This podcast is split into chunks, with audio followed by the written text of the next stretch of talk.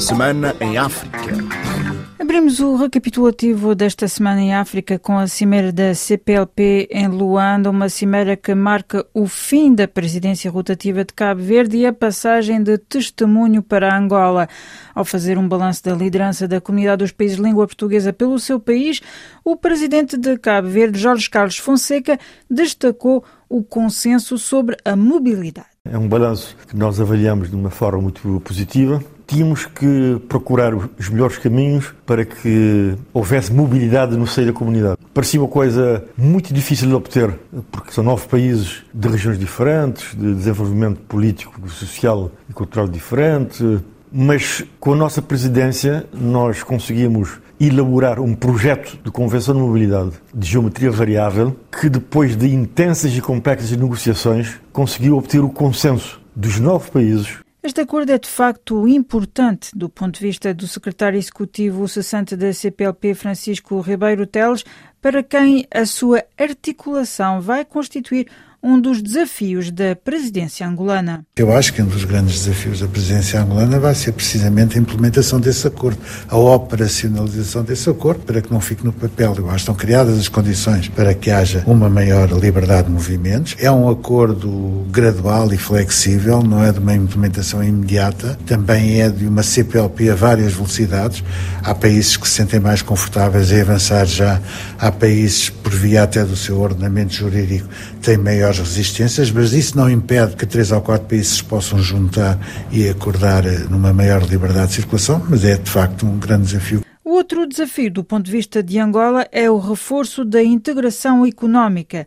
Quem o diz é Tete António, chefe da diplomacia de Angola, país que vai assegurar a presidência rotativa da CPLP. A maior contribuição da presidência angolana é a introdução do quarto pilar nos objetivos da CPLP. Portanto, é o pilar econômico e empresarial. Portanto, Angola gostaria, baseado, não estamos a inventar a roda, na verdade, estamos a, agir no espírito da visão já a estratégica da CPP 2016-2026 foi eh, adotada em Brasília. Portanto, na base desta visão que nós pensamos que devíamos introduzir o quarto pilar, que é o pilar econômico e empresarial. Também no centro das atenções esta semana tem estado São Tomé e Príncipe, onde neste domingo decorrem as eleições presidenciais. Na corrida estão 19 candidatos.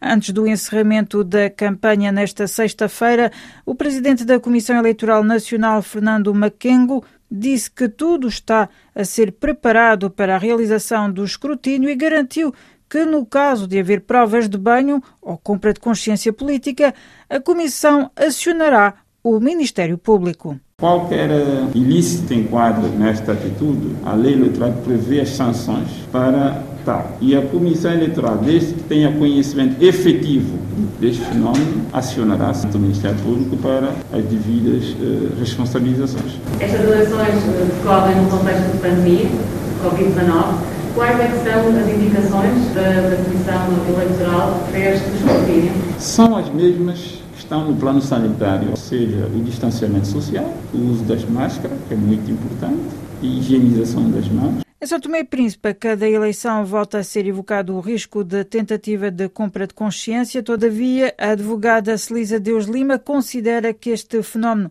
já não condiciona tanto o desfecho das eleições e que nem sempre as candidaturas que gastam mais dinheiro são aquelas que vencem. Hoje já não é bem assim, porque já se assiste a situações em que não foram as candidaturas que mobilizaram maiores quantidades de dinheiro é que venceram as eleições. Os políticos começam a ficar reféns do povo, porque não há uma relação direta entre a mobilização de meios financeiros e a vitória nas eleições. Em Moçambique, aguardava-se a chegada na quinta-feira da Força Militar da SADEC com vista a apoiar o exército moçambicano na luta contra o terrorismo em Cabo Delgado, no norte do país, mas tal não aconteceu. Isto sucede numa altura em que tem havido questionamentos sobre o envio para o país de tropas ruandesas, ou seja, tropas exteriores à SADEC, o que não deixou de ser apontado pela África do Sul, mas também a nível interno pela Renamo, o principal partido de oposição. Ossuf Momad, líder da Renamo, falou inclusivamente em ilegalidade. Estão de forma ilegal na medida em que a Assembleia da República não tem conhecimento da vinda deles e os próprios países que fazem parte da SADC foram apanhados de surpresa, porque o que nós pensávamos era a SADC vir com a sua força a partir do dia 15, e mas ficamos surpreendidos que primeiro chegou a força ruandesa, que preocupa aos moçambicanos. Ao responder à controvérsia, o Presidente da República, Felipe Nyusi, destaca a necessidade urgente de se combater o terrorismo em Cabo Delgado para justificar a vinda ao país de tropas ruandesas. Estão vir para combate, não é uma visita de amizade, de ser para um combate. Então, para isso é preciso, primeiro, conhecer os dispositivos ao terreno. É um processo, incluindo passa por algumas normas, alguns princípios. Por isso que agora. Então, quando é terrorismo, é todo mundo. Por isso que vem. Mas também nós já fomos, porque aparece uns a dizer, ah, esses países que vêm têm interesses. Acredito que tenham interesses, porque cada país tem que ter interesse. O primeiro interesse que achamos que eles têm é haver a paz no mundo. Ainda em Moçambique, mas noutra vertente, perante o recrudescimento do número de casos de Covid-19, o Presidente da República anunciou um conjunto de novas restrições que incluem, nomeadamente, o encerramento de escolas, casinos e centros culturais, assim como a interdição de cultos religiosos já a partir deste sábado. Mais pormenores com Orfeu Lisboa. A evolução da terceira vaga da Covid-19 levou o presidente moçambicano a tomar novas decisões. São suspensas as aulas presenciais nas instituições do ensino primário, secundário, técnico profissional, formação de professores, formação profissional e ensino superior por um período de 30 dias nos seguintes locais: cidade de Maputo, Xaixai, cidade de Inhambane, Beira, Chimoio, Tete e Dondo. A área metropolitana de Maputo, incluindo a Vila da Manhissa, também estão abrangidas com a suspensão de cultos religiosos, fez saber Felipe News na sua comunicação à nação que o recolher obrigatório também foi reajustado, passando a ocorrer ocorrer entre as nove da noite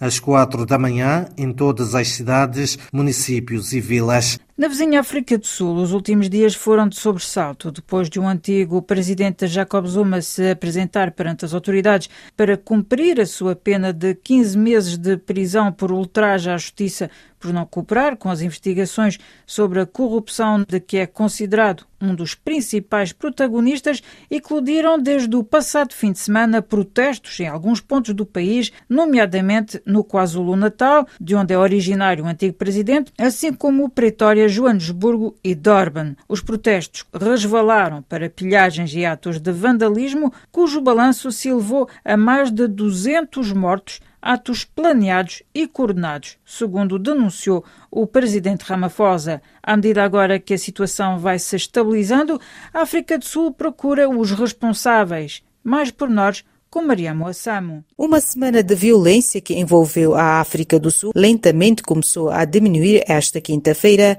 com a população a calcular o custo do caos, incêndios criminosos e saques que destruíram centenas de empresas e deixou mortos. Entretanto, a Agência de Segurança do Estado e a polícia estão a investigar vários grupos de mídia social onde membros do ANC de Durban supostamente discutiram como bloquear rodovias e atacar centros comerciais para forçar o Estado a ceder às suas demandas e libertar o presidente Jacob Zuma. Em Angola, na terça-feira, no âmbito de uma operação em curso desde finais de maio, foram detidos membros da Casa de Segurança da Presidência da República suspeitos de desvios de avultados valores. Mais pormenores com Avelino Miguel. O Ministério Público de Angola anunciou em Luanda a detenção de 20 elementos na província do Cuando Cubango, afetos à Casa de Segurança do Presidente da República, no quadro da Operação Caranguejo, que desmantelou uma rede de corrupção financeira nos serviços da presidência angolana. Segundo o Ministério Público, está entre os detidos o comandante regional da Guarda Presidencial, o coronel Manuel Correia. Foram igualmente prendidos quantias em dinheiro, cujo valor não foi especificado. Na Guiné-Bissau, as autoridades inviabilizaram na quarta-feira um protesto da UNTG, principal central sindical, que, ao dar conta de três a quatro feridos durante a repressão, também prometeu prosseguir com as denúncias quanto à precariedade laboral no país. Mais pormenores com Alio Candé. A manifestação foi dispersada pela polícia com disparos de gás lacrimogênio logo ao início da concentração junto à sede da União Nacional dos Trabalhadores da Guiné. Seria a primeira de várias manifestações convocadas pela Central Sindical no âmbito das celebrações do Dia Nacional dos Trabalhadores da Guiné, 3 de agosto, para exigir aumentos salariais como forma de fazer face aos novos impostos e pagamento de atrasados em cumprimento do memorando assinado com o governo. As manifestações foram convocadas numa altura em que a principal central sindical do país observa a sétima onda de paralisação na função pública. E assim fechamos esta semana em África. Obrigada pela vossa atenção e até breve.